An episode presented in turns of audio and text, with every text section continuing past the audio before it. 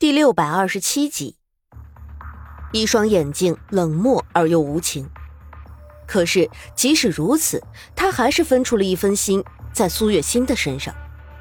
他知道苏月心不放心他，一定会在周围看着他的。可是这个傻丫头每次都是这样，总是被有心人利用。这么多年来，沈炼已经习惯了，总是分心观察着苏月心的动向。有的时候不得不承认，习惯真是个好东西。在皇帝派出了人往苏月心那里移动过去的第一时间，沈炼就发现了异样。不过他没有开口提醒苏月心，因为他有自己的打算。他今日是一定会带走苏月心的，而要带走苏月心，就一定要让这些大内侍卫知道他的厉害，看到他的本事。然后不敢再对他轻举妄动才行。这么想着，沈炼暗自的调动起浑身的内力，他的周身立马因为内力强大而刮起了一阵不大不小的风。能够用内力引起风，这人的内力已经到了一定的地步了。周围攻击的大内侍卫注意到这一幕，纷纷驻守，围绕在沈炼身边，暗自的也调动起了内力。皇帝身边的大内侍卫，则是拥着皇帝再次的向后退了好几米的距离。毕竟和高手对决，一个不慎，可能就会被抓到破绽。而如今已经被逼急了的沈炼，谁又知道他会不会做出什么事情来？万一他绑架了皇帝，挟天子以令诸侯呢？不得不防范着这种情况的发生才行。皇帝后退了几步。那边的沈炼身边的风越来越大，吹起了他的衣角，隐隐的挂在人脸上，还有丝丝的痛意。周围的大内侍卫不敢轻举妄动，也正是因为他们这一犹豫的时间，给了沈炼足够的时间施展出他刚刚才研究出来的大招。原来当初他在慎刑司的大牢里，也不是凭空消失的，他那几天一直在思考一个招式。可以大规模的杀伤一群人，这种招式对付被围攻的人最为有效了。而那次刚好就让他想明白了一些事情，没有想到实验还真的成功了，搞出了那么大的阵仗。沈炼知道自己的这一番动作一定会给皇帝足够的警告。而当时苏月心被带走，生死不明，他不能轻举妄动。便暂时躲了起来。如今让他找到了这么一个机会，宫中举办宴会，他这才来打算带走苏月心。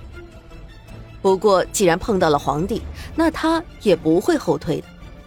沈炼将内力全部聚集在自己的双掌之中，等到人群距离他又近一分时，蓦地将手中的内力向地上打去。内力经过他的压缩，已经变得浑厚无比。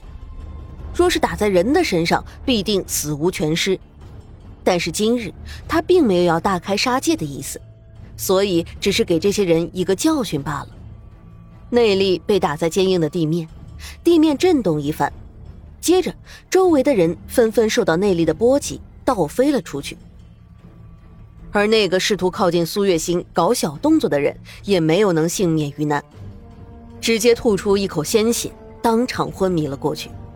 瞬间的功夫，周围的人倒下去了四分之三，只留下几个围在皇帝身边保护的人。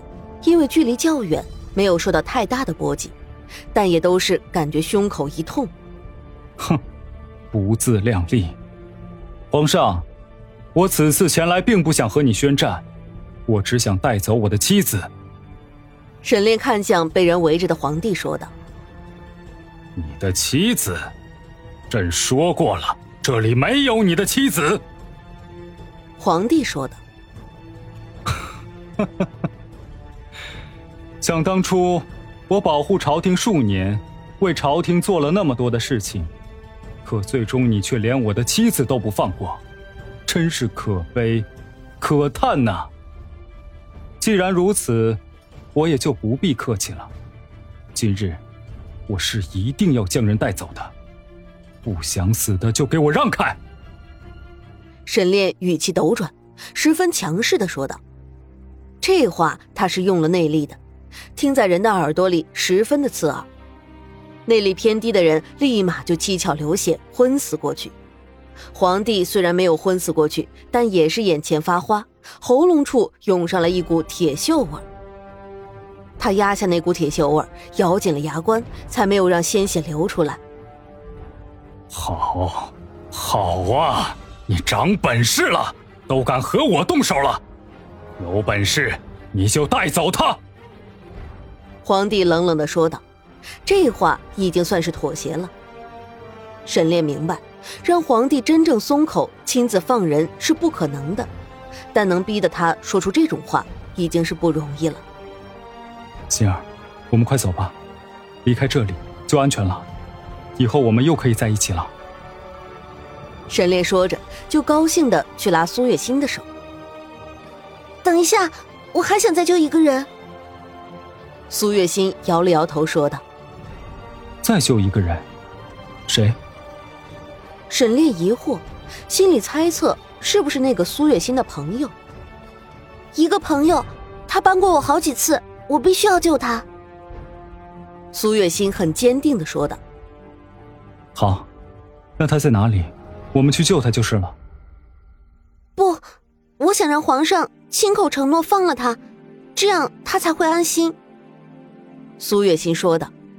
说完，他就从沈炼的背后站了出来。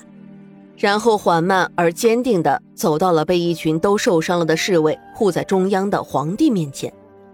那群侍卫警惕地看着他，只要他一有什么动作，他们一定会毫不犹豫地将他杀掉。但此刻，苏月心的眼里只有皇帝一个人。